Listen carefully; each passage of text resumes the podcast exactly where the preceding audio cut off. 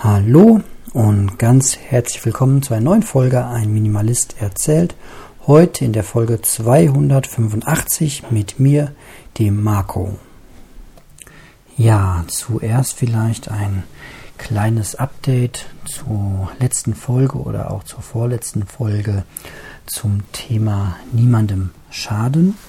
Es zeigt sich, dass das ein ja, ein Merksatz ist, der ganz gut funktioniert und ja, auch sich ein bisschen ausbreitet bei mir und nicht nur funktioniert beim ähm, Umgang direkt mit Menschen, sondern auch, ja, dieser zweite Schritt ganz gut funktioniert. Ich bin gerade ganz gut dabei, ähm, wieder vegetarisch zu leben, also kein Fleisch mehr zu essen.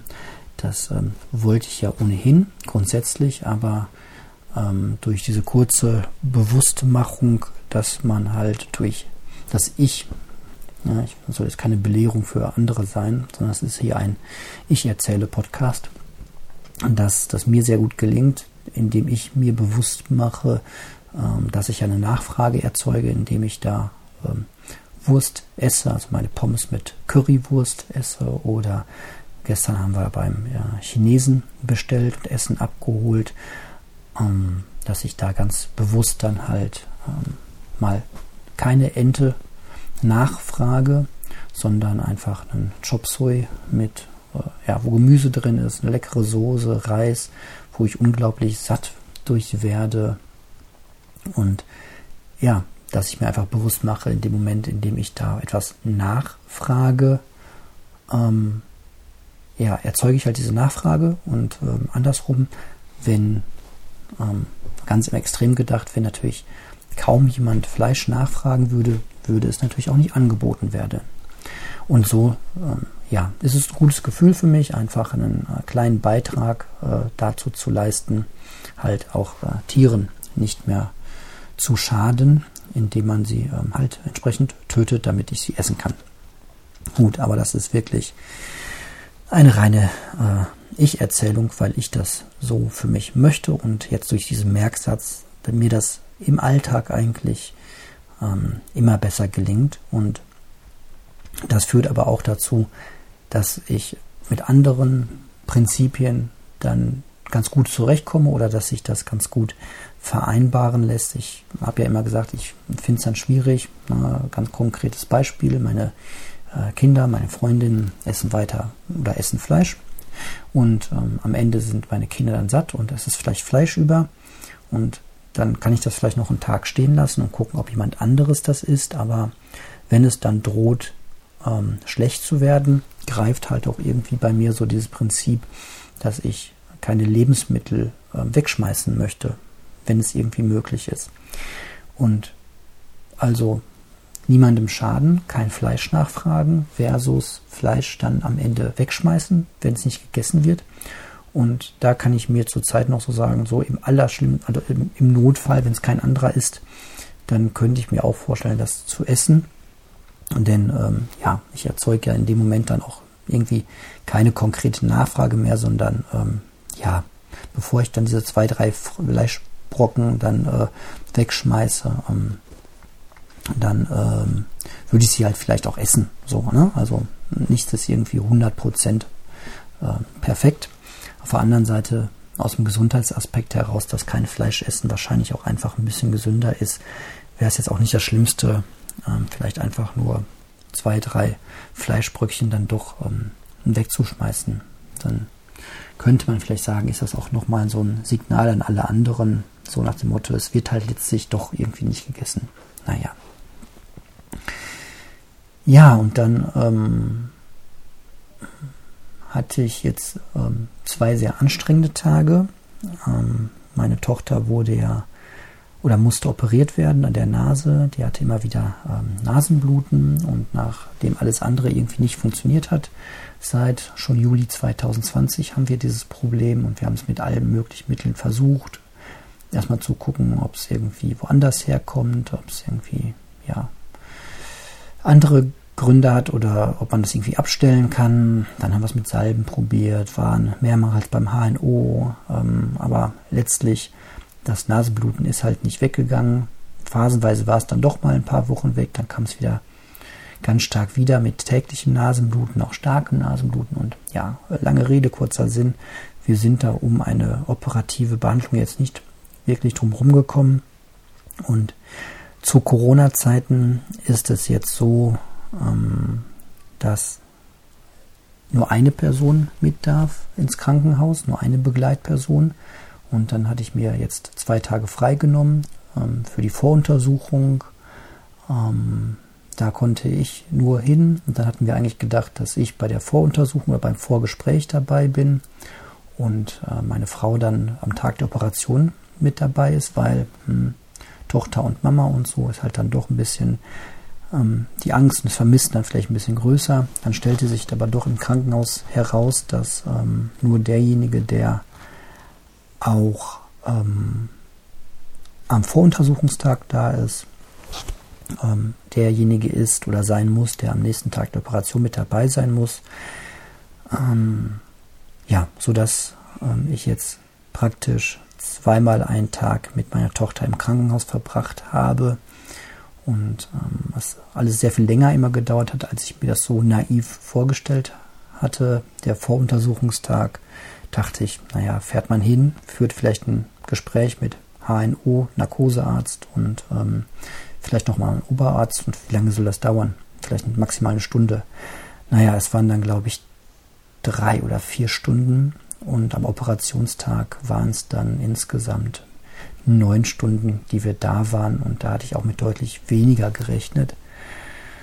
Ja, aber es ist alles äh, total gut gelaufen, total gut gegangen.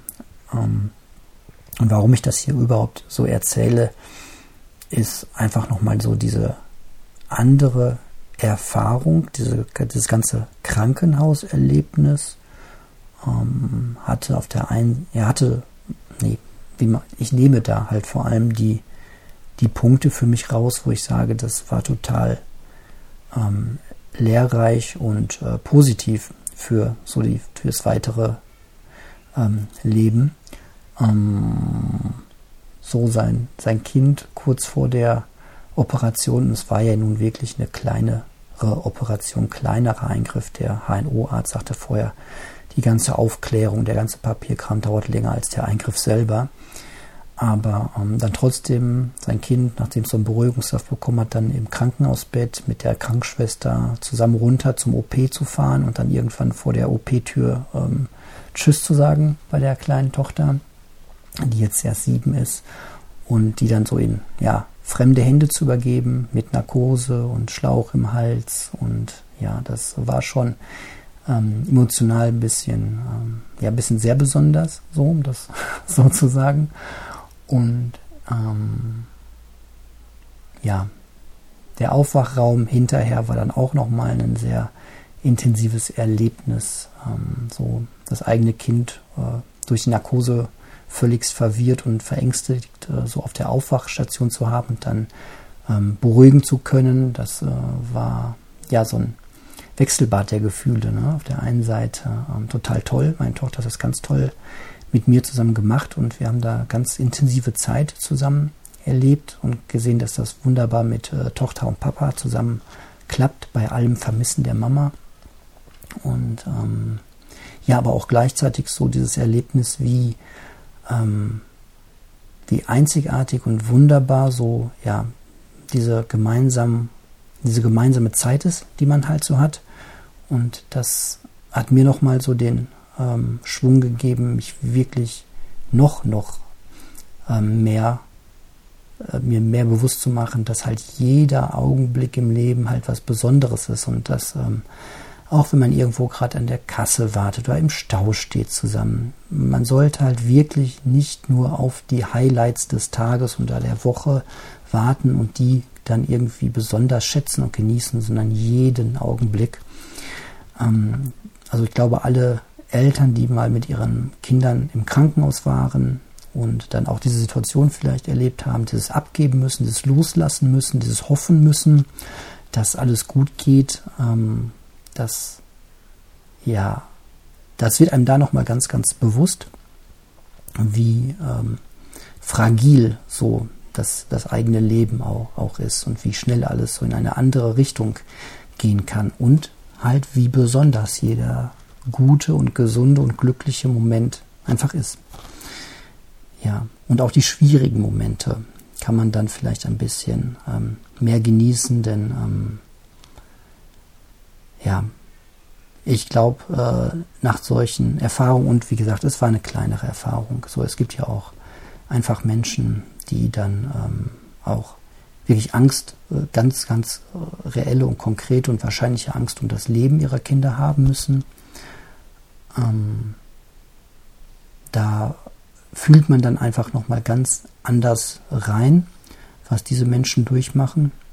Und natürlich auch äh, global. Es gibt ganz, ganz viele Menschen auf dem Planeten, die jetzt gerade mit ihren Kindern an irgendwelchen Grenzen sind und ähm, das garantiert nicht als äh, Ausflug sehen, so ähm, oder einfach in Lebenssituationen sind, wo es äh, den Kindern nicht gut geht und ja, da ähm, ist, glaube ich, besonders wichtig, dass man da einfach, ähm, ja, dass man da mitfühlen kann.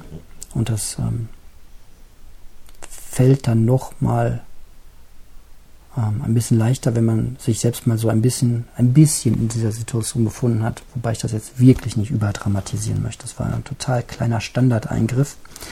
Ähm, aber ja, eben jetzt nicht zu sagen, ja, das war nur ein kleiner Standardeingriff und das war nicht, äh, ne, sondern das als Gelegenheit zu nutzen, da auch mal reinzufühlen, dass das alles auch anders ähm, sein könnte und nicht so perfekt und schön, wie es halt so gerade ist. Genau. Ja. Ähm, dann habe ich ein kleines ähm, Projekt mal wieder für mich gestartet. Ähm, ich habe ähm, mir überlegt, dass ich nochmal versuchen möchte, so diesen Kaffeekonsum loszulassen und äh, aufzugeben. Aufgeben klingt aber so als Opfern. Habe aber eher festgestellt, dass mich ähm, der Kaffee, wenn ich vor allem wenn ich viel trinke, dann doch ein bisschen rappelig über den Tag macht. Soll er ja auch tun.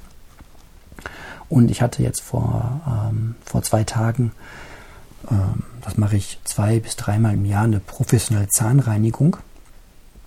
Und ich war auch dieses Mal wieder total erstaunt, wie viel ähm, Zahnverfärbung der Zahnarzt darunter bekommen hat. Und am Abend, als ich zurück war und in den Spiegel guckte, sah irgendwie mein äh, Lächeln aus wie in der Werbung. Ähm, total mega weiße Zähne. Und äh, schon nach dem zweiten Kaffee, ich wollte dann wirklich, äh, wirklich, wirklich äh, jetzt mit dem Kaffee runterfahren, das sein lassen und habe mir halt eingeredet, naja, dann putzt du dir halt nach jedem Kaffee einfach die Zähne stellt sich raus, funktioniert nicht so gut. Selbst wenn man sich direkt nach dem Kaffee trinken die Zähne putzt, ähm, bleiben da Verfärbungen hängen und ähm, das äh, finde ich nicht so, so schön und ähm, deswegen will ich da einfach nochmal gucken oder das als Anlass nehmen. Es geht mir jetzt gar nicht um die Eitelkeit, immer weiße Zähne zu haben, sondern das einfach als Anlass und als Motivation zu nehmen, von diesem Kaffee trinken jetzt einfach mal wegzukommen, weil er mir jetzt konkret gar nicht so gut tut. Das ist ein bisschen wie bei der Zigarette. Ehrlicherweise schmeckt mir Kaffee jetzt gar nicht so toll. Es gibt andere Getränke, die durchaus besser schmecken. Also es ist halt einfach dieses Ritual. Morgens nach dem Aufstehen in Ruhe. Jetzt darf ich Ruhe haben. Jetzt darf ich mich entspannen, Kaffee trinken. Das gehört dazu. Und ähm, am Wochenende im Bett liegen und noch einen Kaffee trinken. Oder verarbeitet, wenn man irgendwas ähm, Anstrengendes geschafft hat als Belohnung, Kaffee trinken. Das ist alles dieses Belohnungsdenken, was halt auch äh, Raucher haben. Gut, jetzt ist Kaffee trinken nicht so gesundheitsschädlich, wenn überhaupt nicht gesundheitsschädlich. Es gibt, glaube ich, auch Studien, die sagen, dass das zum Teil für Herz-Kreislauf ganz äh, gut sein kann. Auf der anderen Seite gibt es wahrscheinlich auch andere Sachen, die Herz-Kreislauf gut tun und wo man nicht ähm, Kaffee trinken muss. Außerdem hätte nicht Kaffee trinken natürlich auch nochmal so den Vorteil, sich ein bisschen unabhängig zu machen von einem Gut, das vielleicht irgendwann in der Zukunft auch mal ähm, knapp werden könnte oder besonders teuer werden könnte. Ne, siehe Klopapierkrise, ne, wenn die internationalen Lieferketten, wobei die Klopapierkrise war ja eher so eine irrationale Kaufkrise von uns Konsumenten während der Corona-Pandemie. Ähm, aber wenn die Lieferketten irgendwie zusammenbrechen oder es einfach sehr teuer wird, ne, Kaffee ist nichts, was in Deutschland äh, irgendwie ähm, auf der Mecklenburgischen Seenplatte äh, da in den Wäldern angebaut wird oder irgendwie äh, äh, drum in Frankreich angebaut werden kann, sondern das kommt halt von weit her. Und da wäre es natürlich auch nochmal das Einfachste, einfach zu sagen, ich konsumiere das nicht und brauche das nicht. Ähm, ist aber eines der schwierigsten Sachen. Da hänge ich wirklich sehr dran. Und ähm, da bin ich doch mal gespannt, ob ich jetzt irgendwie diesen Absprung schaffe. Ich habe es schon mal probiert, wurde aber ausgebremst durch teuflische Kopfschmerzen.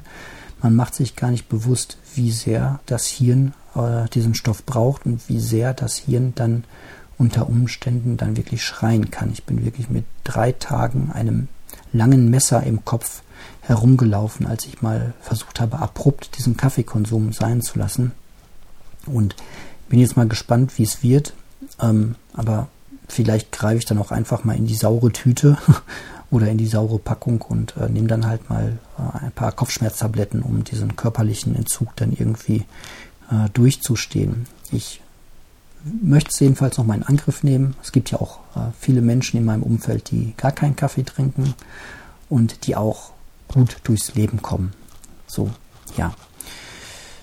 Ähm, ansonsten möchte ich, bevor ich den Podcast bzw. die heutige Folge beende, nochmal ähm, ja, ausdrücklich Danke sagen an euch alle da draußen, die hier regelmäßig zuhören. Ähm, ein Minimalist erzählt hatte nämlich ähm, Geburtstag vor ein paar Tagen am 25. November.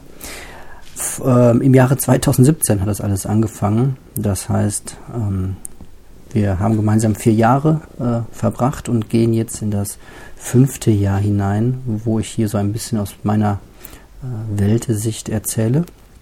Und nach wie vor hoffe ich, dass ähm, bei jeder Folge etwas dabei ist und dass es euch ähm, irgendwie etwas, ähm, ja, etwas bringt, hier regelmäßig zuzuhören. Genau.